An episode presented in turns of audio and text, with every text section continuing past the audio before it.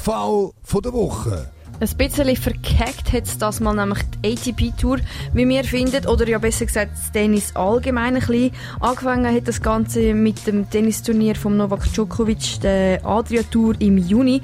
Nachdem kaum Hygieneregeln eingehalten worden sind, haben sich der Djokovic und weitere Personen mit, mit dem Coronavirus angesteckt gehabt, was dort schon recht für Unverständnis gesorgt hat.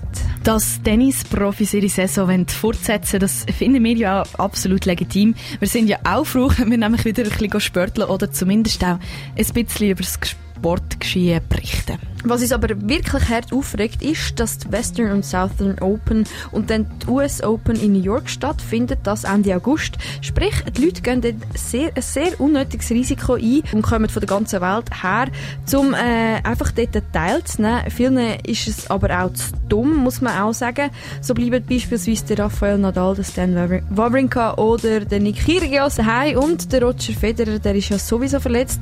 Sprich, das Turnier kann man bei so vielen Absenden Ganze eigentlich eh nicht ganz ernst nehmen. Und die Spitze vom Eisberg, die kommt ja noch. Es ist nämlich, dass die Spielerinnen und die Spieler in brutalen Luxussuiten dürfen übernachten und Politik in Europa schon so weichklappt haben, damit sie nach dem Turnier ja nicht in Quarantäne müssen gehen.